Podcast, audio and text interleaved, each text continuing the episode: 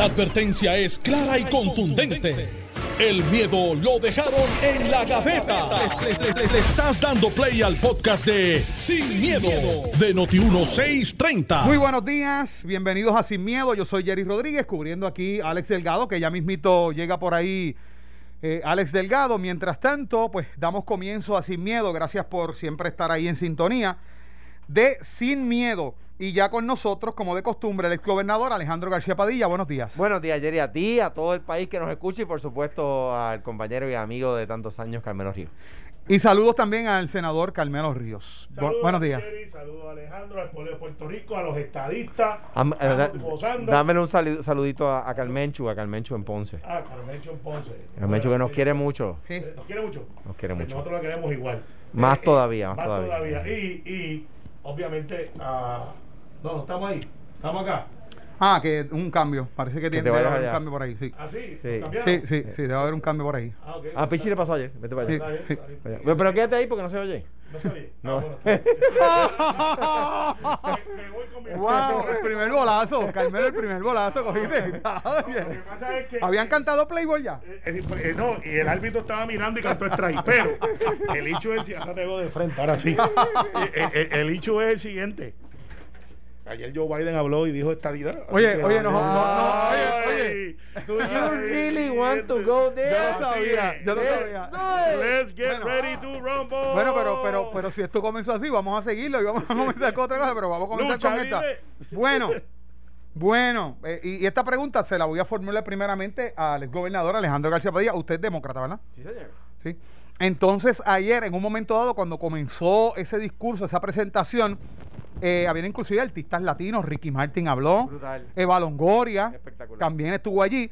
Pero entonces, como estamos bregando con todo esto, ¿verdad? Preparándonos para, para mañana, en un momento dado tengo que eh, desconectarme un poco y, y conectarme acá en lo local para seguir hacia adelante. Y entonces, luego en los titulares de los noticieros, escucho que Joe Biden habló de estadidad para Puerto Rico. Pero como, como se esperaba, y es algo que habíamos dicho aquí. ¿Sí? Digo, digo, si Bueno, al- no, no. Espérate.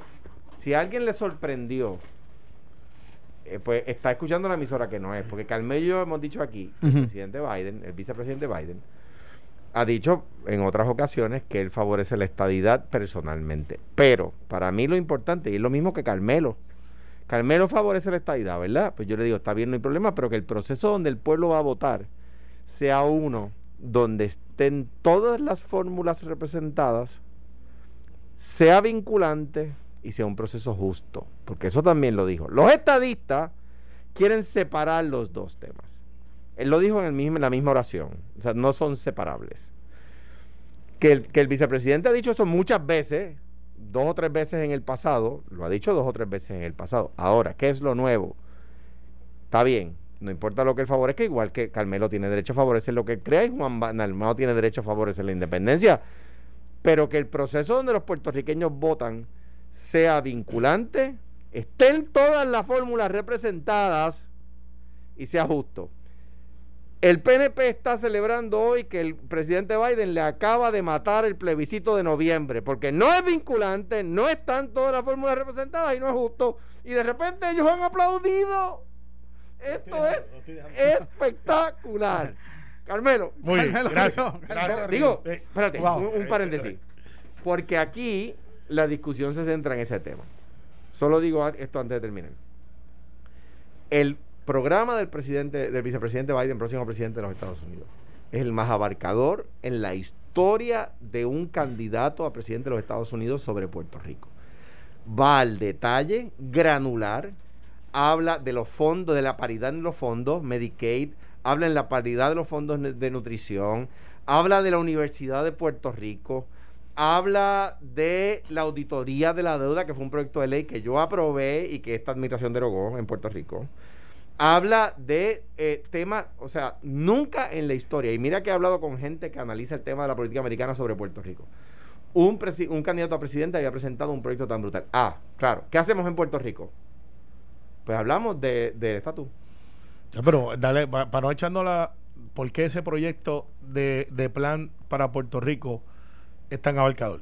Bueno, porque hubo una unión de fuerzas extraordinaria, una, la unión de la voluntad del vicepresidente eh, Biden en su candidatura y de su equipo de trabajo. Mi agradecimiento a Tatiana Mata, mi agradecimiento a Cristóbal Alex, mi agradecimiento a todos, a Laura, a todos los que trabajaron de parte de la campaña y mi agradecimiento por supuesto también a Carmelo, a Tatito, a Zoé, que trabajamos juntos de parte de Puerto Rico para lograr ese acuerdo de voluntades, que incluyó la discusión sobre el estatus. Eso que dijo el vicepresidente de la estadidad, de que él favorece la estadidad, pero en un proceso de esta forma, fue temas que nosotros conversamos. ¿Y, no le sorprende la lenuencia de, de, Carmelo Río que lo está dejando hablar? No, no, no, este es un día especial. ¿Sabes lo que pasa? ¿Sabes lo que pasa? Es que es que ahora está de frente. Fue, ahora estoy, de frente. No, no llego a tu estás, pero estoy, de frente. Te quiero igual. quiero igual. Lo que pasa es que fue, fue un movimiento. es la primera vez que yo participo en, confeccionar un plan.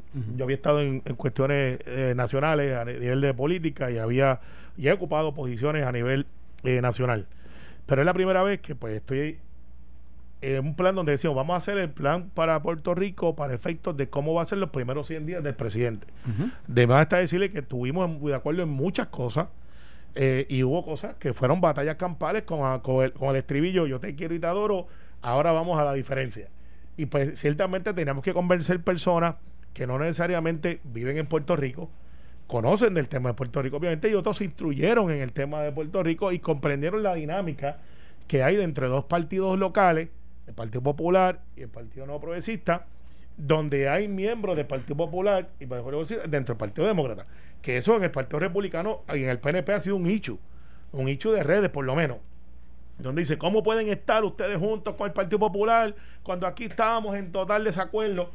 Y eso es verdad, en algunas cosas. Hay en otras que no.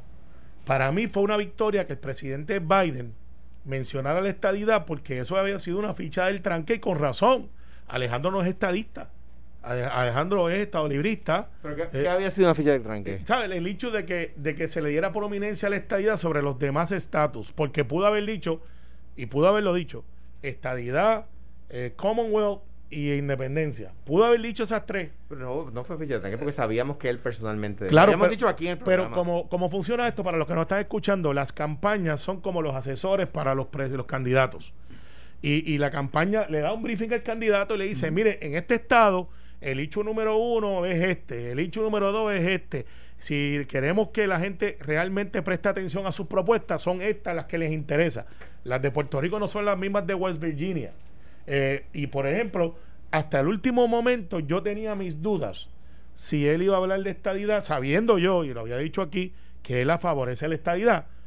Que él lo haya dicho, para mí es una victoria, porque mucha gente de los que me criticaron, cuando yo me uní a la campaña de Biden, decía, ¿cómo es posible que tú usted, fíjate, no mucho con Alejandro, era con Tatito, ¿cómo que usted ahí con Tatito Hernández, que está en contra de estadidad?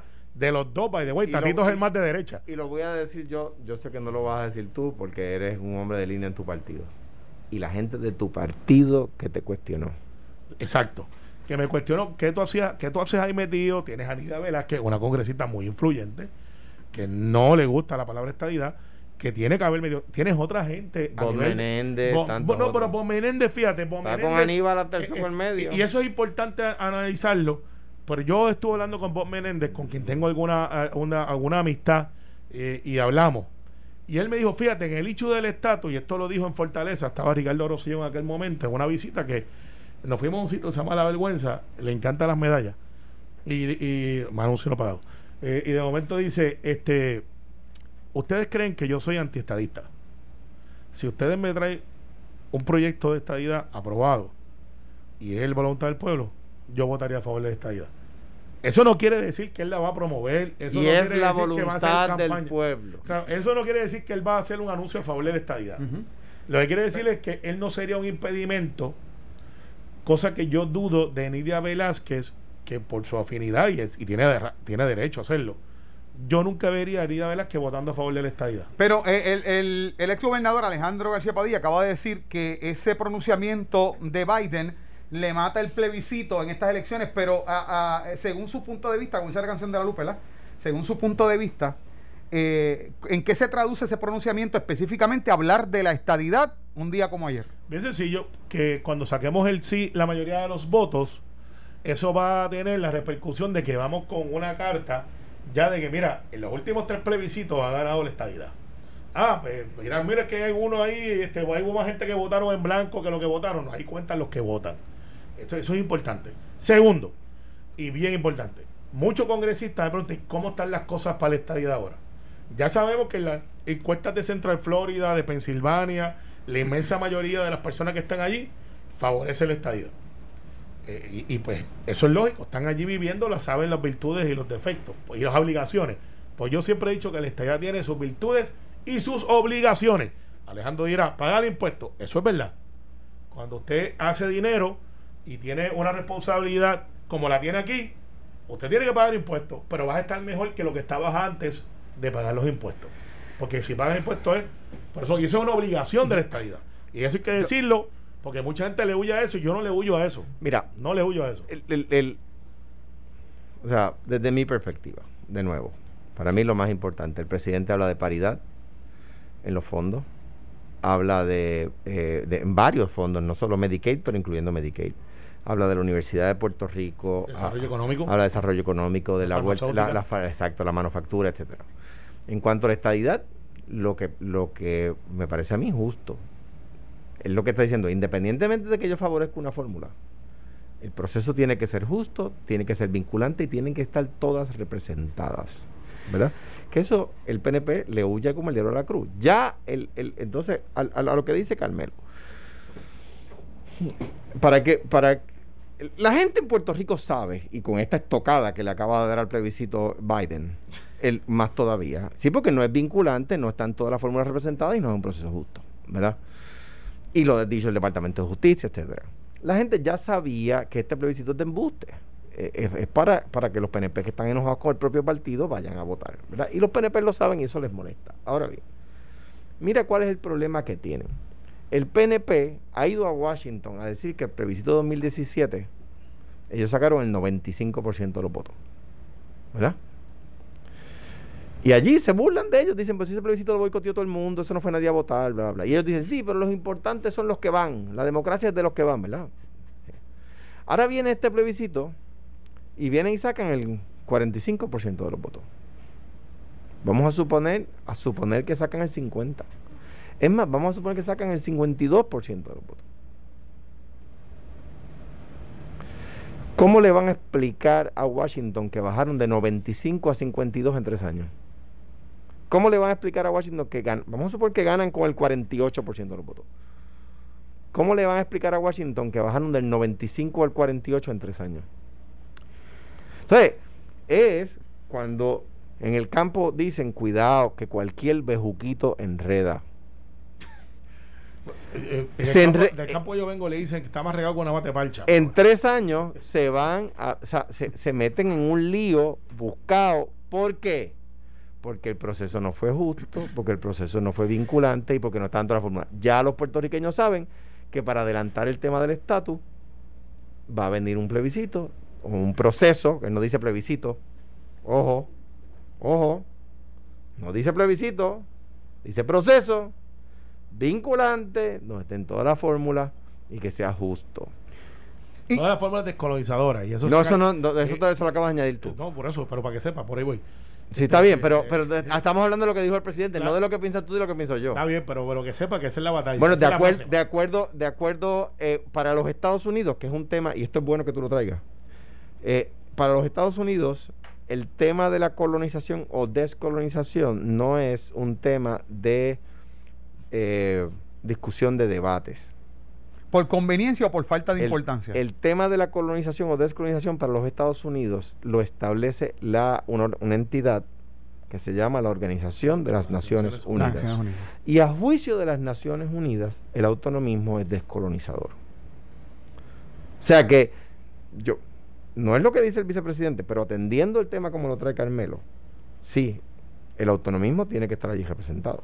Y eso es lo que defiende Charlie. Pero este, a todo esto. Eh, ¿Y yo? Eh, también, yo, soy, tú, no eres soberanista. Yo soy autonomista, que es lo que dice la ONU. pero tú no eres soberanista. Pero es que, de nuevo, la discusión seria, o sea, sacando el tema de la tribuna, del de, de, la, de la trinchera, de la tarima del meeting, para la, la, la ONU estableció en 1970 las fórmulas descolonizadoras. La independencia, la anexión, eh, la, eh, ¿cómo le llaman? Libre asociación o cualquier otra fórmula que le dé gobierno autónomo a la Pero para que eso se dé, que esa es la teoría de Jarabo, con quien yo he tenido algunos debates Pero por más de antes, 10 antes de la teoría de, de Ronnie, a quien respeto muchísimo, eso es lo que dice la ONU y Estados Unidos se deja llevar para atender ese tema por lo que dice la ONU. O sea que Estados Unidos no lo atiende porque no tenga importancia o porque No le conviene. es conveniencia. que, es no que a, juicio, a juicio de los Estados Unidos, lo Ajá. que los Estados Unidos ha dicho en la ONU. Que aquí no le gusta ni a los PNP ni a los independentistas, por eso no lo traen. Lo No, que, está, lo que ha dicho Estados Unidos en la ONU, lo que dijo el embajador Henry Cabot Lodge y lo que ha dicho los embajadores de Estados Unidos en la ONU desde entonces es, nosotros atendimos el tema, le pedimos a la ONU que sacara a Puerto Rico de, los- de la, de la lista de colonias y la ONU lo sacó. Sí, Esa y- es la... O sea, Estados Unidos, a quien los estadistas le están diciendo que nos admita con Estado, como Estado.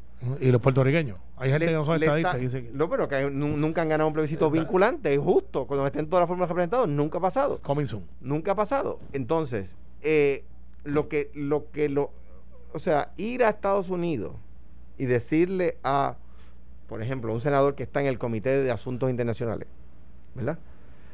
Es que nosotros somos una colonia.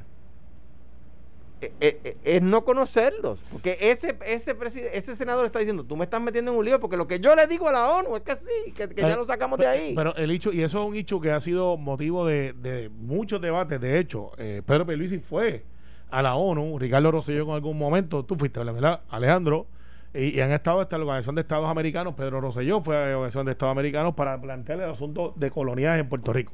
Y la gente que está escuchándolo en radio dice, ¿y qué tiene que ver eso? No, si- ¿Y que le han contestado? y, y- Nada. y- es- una batalla, ya poco, ¿sabes? No, porque es un hecho de que aún los populares entienden que Puerto Rico está, y, y ya no ha sido nada como un debate, antes lo era, de que si somos colonia o no. Ya la inmensa mayoría de los populares, eh, independentistas siempre lo han dicho, y los estadistas siempre hemos sido consistentes, sí somos una colonia. Que la definición en las Naciones Unidas, donde Estados Unidos tiene una vara muy larga, y está hasta en el Comité de Seguridad, que es el más importante, y por eso es que muchos de los aliados están ahí. Pues es una batalla que hay que dar, pero en el Congreso, ahora con un presidente que viene por ahí, que es Joe Biden, que habla de estadidad, para efectos míos, es un buen avance, porque había mucha gente bloqueando que se hablara esa, esa palabra. Para mí es una victoria moral, porque ahí está Alejandro, es ex gobernador, que tiene relación con la, con la, con la administración Biden, cuando fue gobernador. Yo vengo por la parte de afuera, pues es mi primera vez. eh, y yo tomé relevancia hace tres o cuatro años a nivel nacional. Antes de eso visitaba, pero visitaba como cualquier otra persona en los pasillos sacando citas. No tenía una oficina allí, como la tenemos ahora. Entonces, al final del día, el asunto del descolonial, mientras Donald Trump plantea de si son republicanos le doy la estadidad, la condiciona, eh, pues aquí tienes entonces un partido demócrata que está diciendo la podemos abrazar. Y para mí eso es suficiente para yo poder entonces decirle a la gente aquí, nos toca a nosotros, pues yo estoy de acuerdo en eso, nos toca a nosotros definir cuál es el mensaje que vamos a enviar. Pero yo, yo, es que yo quiero plantear una pregunta rapidito, y ya casi vamos para la pausa, pero antes de eso, sí, eh, como bien, como bien dice Alejandro, o sea, él está mencionando que dentro de ese proceso llamado plebiscito, o esa consulta llamada no, él no dijo él no plebiscito. dijo no, no, no, plebiscito, no me refiero, proceso. no me refiero a Biden, no me refiero a Biden. A lo, que, lo que se va a realizar el 3 de noviembre aquí, No, no. eh, la votación de estadidad, sí o no.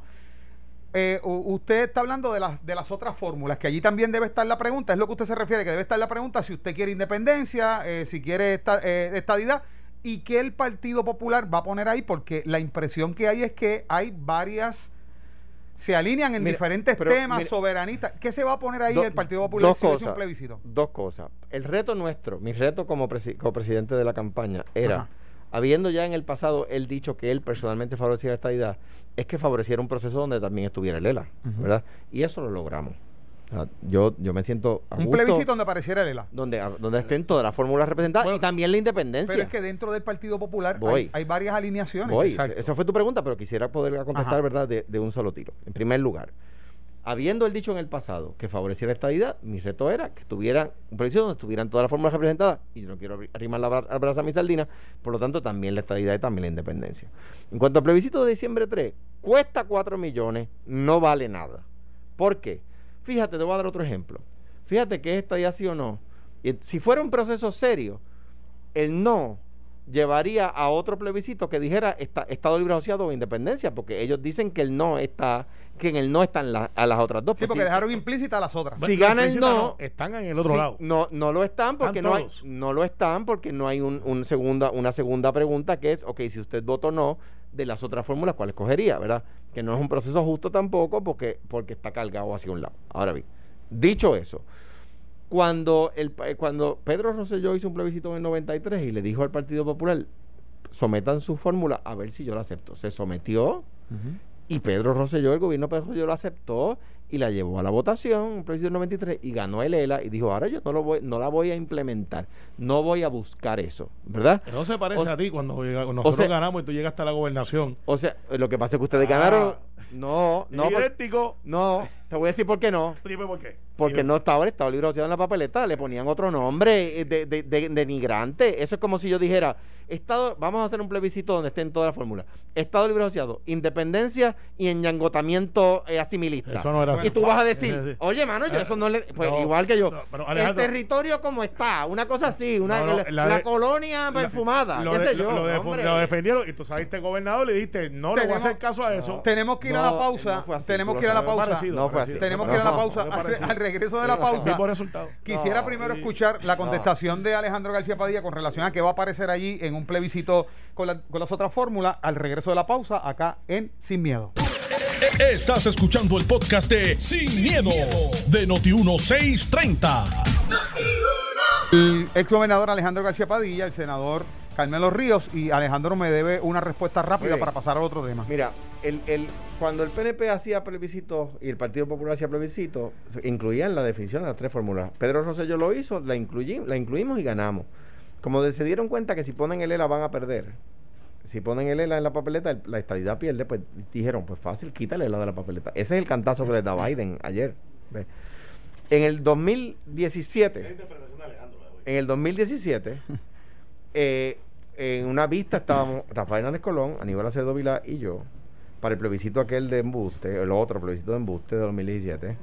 Eh, Otra y, interpretación de Alejandro. y, bueno, no tenía ningún resultado. No, no, Y está bien, han creo, pasado creo. cuatro años más, Jerry, cuatro años más de gobierno del PNP y no hubo, no ha- adela- atra- han atrasado la estadía en vez de adelantarlo. Ahora bien, otra interpretación de Alejandro.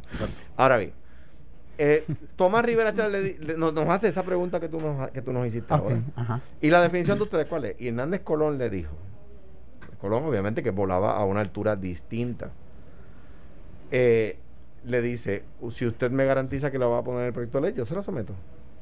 Y Tomás, que también es un tipo inteligente, dio un clase de frenazo, caló la emergencia y se quedó con la palanca de la emergencia en la mano. Porque dijo, espérate un momentito, no, si me someten la estadidad, la, la, la, la, la, definición tengo que ponerla, no, no. Y no aceptó el reto que le lanzó Hernández Colón. Yo estaba allí, Carmelo que, estaba allí. que no era un reto, era. Bueno, era un reto, si era, usted- era una movida de tres cálculos al frente. Como era Hernández Colón. Exacto. Era, ok. Tú Ajedrez, ajedrez, un juego de ajedrez. Una de- movida de ajedrez. Una movida de tres cálculos al frente. Tú me dices que sí, yo te pongo el ERA en esteroide, te ofrezco Disney, Busch No, Garden, no, I Love Adventure, no. todo dentro de un solo ticket, con Y- hotel incluido. igual- Y obviamente el a Igualito que ustedes han di- que ustedes nunca hablan de los impuestos federales, tú ahora lo dices aquí, pero la campaña no lo dicen. Es si nosotros llegamos a poner que él- él incluye Bush Garden, ustedes van a decir en la campaña, ustedes que están mintiendo, no desenmascaran y no ganan. Pero como nunca nos han podido ganar, la, la, la a- a- a- alternativa de ustedes es, y esto tiene una consecuencia en Washington. La alternativa del PNP es, como no le podemos ganar a Lela, quítalo de la papeleta, pues, pues gastan fondos públicos en un plebiscito, nosotros vamos a Washington, le decimos al americano, el ELA no estaba en la papeleta, y el americano dice, ese plebiscito no sirve porque no estaban todas las fórmulas Pero, pero fíjate, representadas". ahora yo lo veo de y, muer- y muerto el pollo. Mira, Alejandro y- dijo y- que si usted, acabo de decir, si ustedes no la incluyen ahí, él no va a Mira, decir que mira, no va a no, aparecer. para Alejandro no, Joe Biden. Mira, no, no, no, no, no, no, O sea, no, no. Joe Biden. Esa interpretación de, eh, ¿sabes? Esto, esto es como la Biblia, tiene 10 versiones diferentes. pero vamos a ver lo que Eh, dijo el vicepresidente. Entonces, no, pero desde el principio, desde el principio, me gusta como lo dijo, claro y firme. Y le duele a mucha gente dentro de mi partido que me criticaron que porque yo estaba en la campaña de Joe Biden, que de por tu- qué no me fui con partido, Bloomberg. Sí, no, partido. estoy diciendo de mi partido que me criticaron Ajá. y ahí está Joe Biden y ayer estaban ap- aplaudiendo de pie. Lo que pasa con el Estado Libre Asociado es que no puede ser el que le dé la gana que esté de turno. El de ahora, que sería Charlie él es soberanista y lo ha dicho y es de soberanista izquierda. Lo ha dicho él. No, no. Eh, no, Carmelo, eso lo ha dicho, lo ha Carmelo, dicho, lo ha dicho, soberanista izquierda, lo dijo. ¿Soberanista izquierda? Sí, lo dijo. Di- No, no, lo dijo, lo dijo Alejandro, No, lo dijo. No. Y no es interpretación de Carmelo, ahorita te pongo el sonido. Dale. Eh, Dicho por él. Como presidente, No, pero le escucho Biden trabajará con los representantes que apoyan cada una de las opciones de estatus, estoy citando, Sí, sí. en Puerto Rico para iniciar un proceso justo y vinculante para que determinen su, prop- su propio estatus. Esas son las palabras del programa de gobierno. Ok, Esa es la traducción. A mí me gusta más como lo dijo Biden.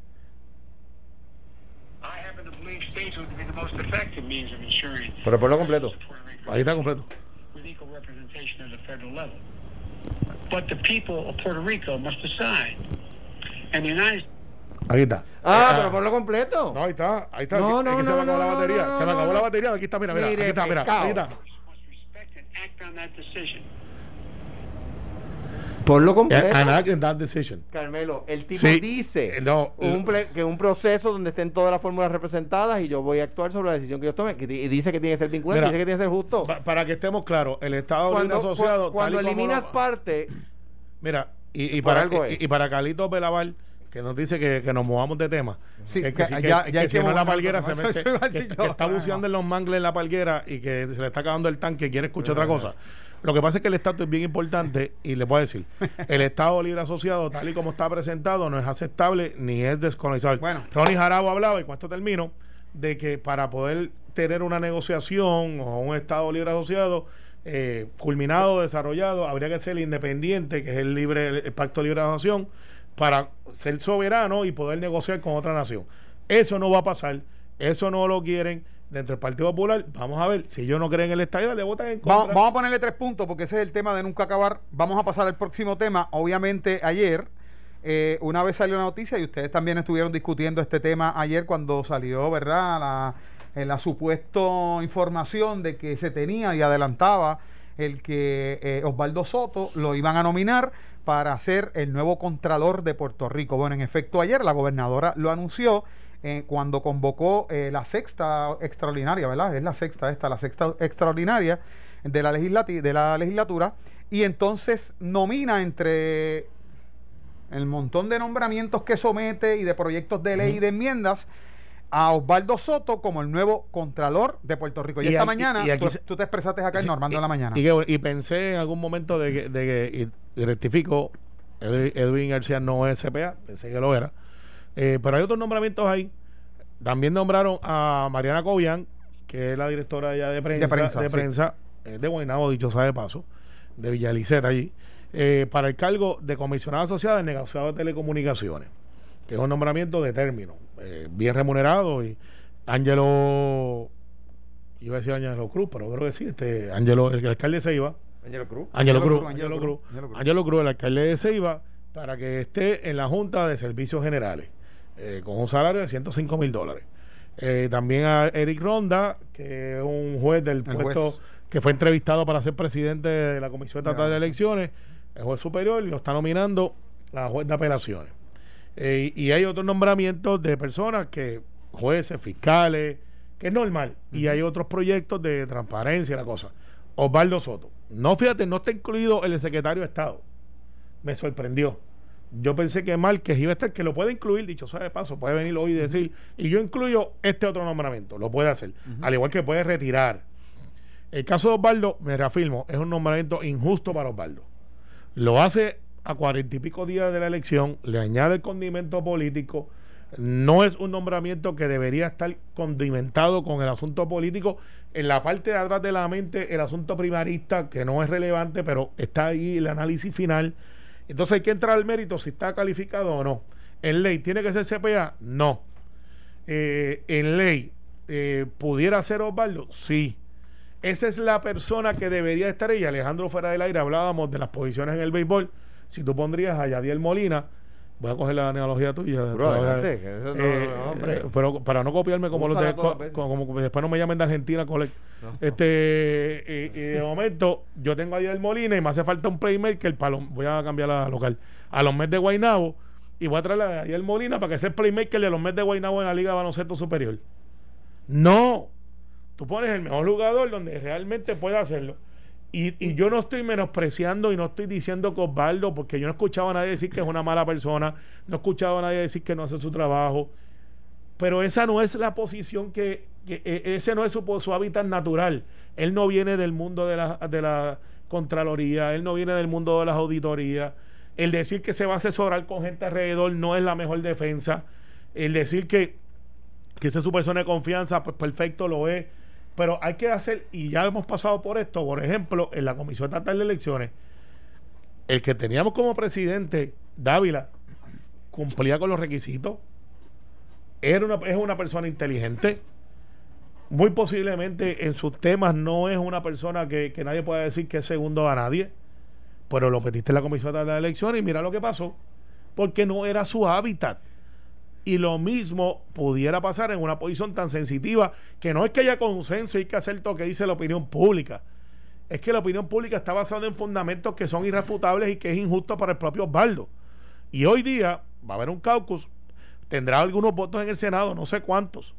En la Cámara tampoco. Pero el debate no debe de ser si tiene los votos o no, es si puede hacer el trabajo. Pero como lo metieron ahora, a 40 días, parecería hasta una maldad, no para favorecerlo cuando tiene el secretario de Hacienda, que mucha gente lo reclama, al secretario del Senado, que fue contrador y, y que nunca tuvo controversia. Electoral. y Contralor electoral, que tiene experiencia en auditoría, que está disponible. Y como él deben de haber 7, 8 más.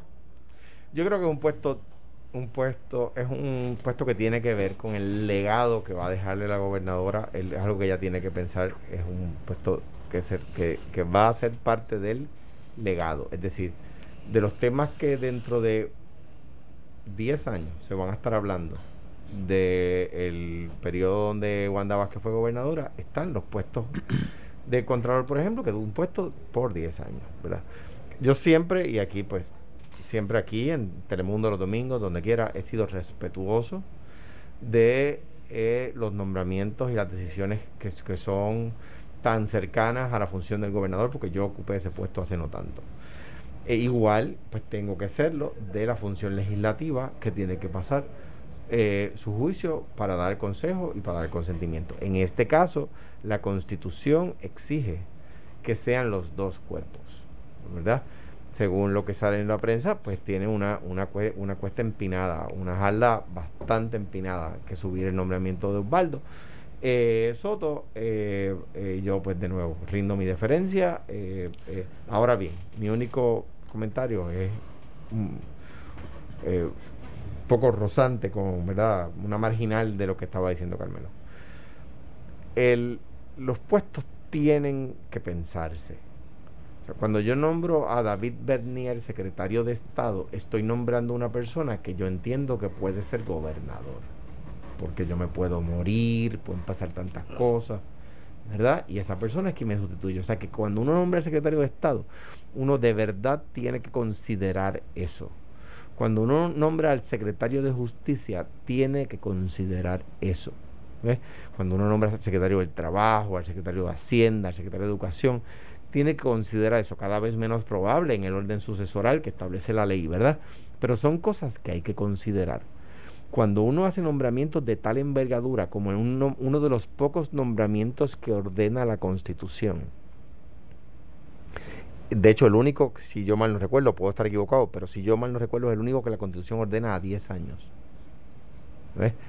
Pues la gobernadora tiene que usar su juicio más crítico, ¿verdad? Yo no estoy criticándola ni estoy alabando el nombramiento. Rindo mi deferencia, yo ocupé ese puesto, ¿verdad? Y un privilegio que pido por haber sido gobernador y por supuesto también mi deferencia a la Asamblea Legislativa por la evaluación que tiene que hacer. Sí, pero eh, no puedes poner a Yadier Molina a ser el playmaker de los Mets de Nueva York. Hay, hay quien está presentando el De argumento. los Mets de Guaynabo. Pero, de los pero, Nets, de de- los- podría de los ser de los Nets de New Jersey. de New de Jersey también. pero, eh, pero hay quien está presentando el argumento que en otras ocasiones, pues tal vez han habido nombramientos que lo que se busca es un administrador de esa agencia porque los aspectos técnicos ya los dominan las personas que están ahí. Y, y en base a eso, también ha habido un planteamiento de que en realidad dentro de la Contraloría ¿Es el contralor el que hace las auditorías o hay auditores contratados para que realicen ese, esa labor? Bueno, y la labor de él viene siendo de Sí, supervisor. pero, y- pero entonces por matter puedes poner, eh, bajo ese argumento puedes ponerle contralor al celador del parking. Exacto. Y no, no, y no, no, Y no o sea, necesariamente por es supuesto, la, la, la, la- que lo que la- establece la constitución la no, responsabilidad es del contralor. que El lo que establece la constitución la- no le pondría escollo si pusiéramos al velador del parque. Bueno, la, la, ¿Ah? Porque la- no pide un CPA, no pide la- bueno, ahora, de nuevo, cuidado con, con- porque, porque esto se establece en 1952, cuando la Constitución 1788 no exige ser abogado para ser juez de la Corte Suprema de los Estados Unidos. La Constitución de los Estados Unidos no exige ser abogado para ser juez de la Corte Suprema. Ahora, en el 2020, a un presidente se le ocurriría nombrar a un doctor o una doctora juez de la Corte Suprema de los Estados Unidos o a un ingeniero. No, No. va, yo me nombrar a un abogado, que la Constitución no lo exige, no lo exige. Pero a ningún presidente. La prudencia, es la A prudencia. ningún presidente se le ocurriría. Ahora, de nuevo, no tiene que ser CPA. Eso es una discusión jurídica. Que la responsabilidad de las de la, de las auditorías que hace la Oficina del Contralor no es de los, de los subalternos del Contralor. La responsabilidad de las auditorías que salen es del, contra- Contralor. Claro. Eh, y, y así es. Mira, mañana hay debate. Mañana hay debate. Debate. ¿Tú vas a estar ahí por la, por la noche? Voy a estar aquí. Pero estamos aquí. Uno. Comenzamos a las 7 aquí en Sí. Ok, está conmigo. Así, señor. Yo Muy nunca me separo de ti. Yo a ti yo te, te acompaño hasta las puertas del infierno. Allí te dejo y regreso. No, eh, fíjate, yo iba a hacer lo mismo. Yo, lo único que yo no te iba a acompañar, yo te iba a mandar por Uber. Como Pero dice- este, Como dice Fernando Pasalacua. yo te iba a llevar. Como dice el hijo de Carmenchu. Yo, el hijo de Calvecho, yo, yo te iba a mandar en Uber. Este, llega allí este, y, que me, y que me diga lo dejé. Mucho Pero- cariño, con mucho cariño entre ustedes. Demasiado, Pues, demasiado. tanto es que lo acompaño hasta allí. Sí, claro, hasta allí. Este hasta es de allí. los que, no entro, no entro. Este es de los que vas a morir vivir, te dice que es una orquídea. Este, pero mira, Mira, para hablar del debate quisiera poner una premisa. Hay personas que son seguidores o están afiliados a un partido que hay veces que no pueden o... Eh, ¿Cómo te digo? No, no, no visualizan el que se espere por un debate para que alguien pueda, luego de lo que vea o lo que presenten esos candidatos en el debate, ellos puedan tomar una decisión. Pero hace unos días yo fui a hacer, eh, a cubrir en la HIP, en la Junta de Inscripción Permanente en Atorrey, y una joven me dijo, ¿sabes qué? Fuiste a buscar a Roberto Clemente. ¿Sabes, ¿Sabes qué me dijo Te este estoy velando, te estoy velando. Estate quieto, estate quieto. Este, que tú estás, tú estás otorgando este, velando. grados universitarios. Te estoy velando. estás otorgando grados universitarios. La Montaña College. Bueno, este, este, pero déjame, sí, pero déjame, déjame poner la premisa. Y esta joven me dijo, estoy esperando el debate porque estoy indecisa en dos candidatos y quiero saber qué es lo que van a presentar. Así, así de importante es un debate para muchas personas, aunque los que están afiliados a un partido a veces no, no pueden analizarlo o verlo de ese punto de Los vista. populares van a votar popular, los PNP van a votar PNP. Sin embargo, eh, hay una- unos elementos bien interesantes desde el punto de vista de politólogo, analo- analista, anal- anal- de todo. De ver los.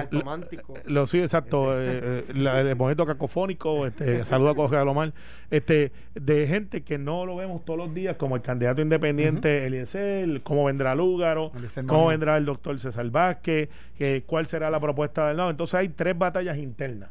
Los partidos pequeños no tradicionales luchando de entre un voto eh, nuevo que está disponible, que no es tanto como pensaban. Eh, vas a tener los partidos tradicionales de mayoría, Charlie y Pedro, haciendo propuestas con una posibilidad de que uno de los dos, en el caso mío creo que va a ser Pedro, va eh, vaya a tener un gobierno y tiene que ofrecer soluciones. Si se quedan en, estancados en el ataque, perdieron. Lúgaro tiene que reivindicarse de muchos de los asuntos que le han venido arrastrando al debate y demostrar que puede todavía enamorar a esa base que en algún momento pensó que ya era una opción. Quizás girando con y dando alguna prominencia a las propuestas de compañeros de su partido para no opacarlos como ha hecho hasta ahora y, hasta lastimando su candidatura. En el caso de, Juan del Mau, que yo creo que es el mejor candidato que ha tenido el PIB sin menospreciar a nadie en tiempos recientes, eh, porque es más afable, más promoción, más eh, tiene que mantener esa base porque él no está ahí para ganar, él está ahí para fiscalizar. Y Lúgaro ya está apostando que le pasó por el lado, lo está ignorando. Sé que él tiene que atacar esa base.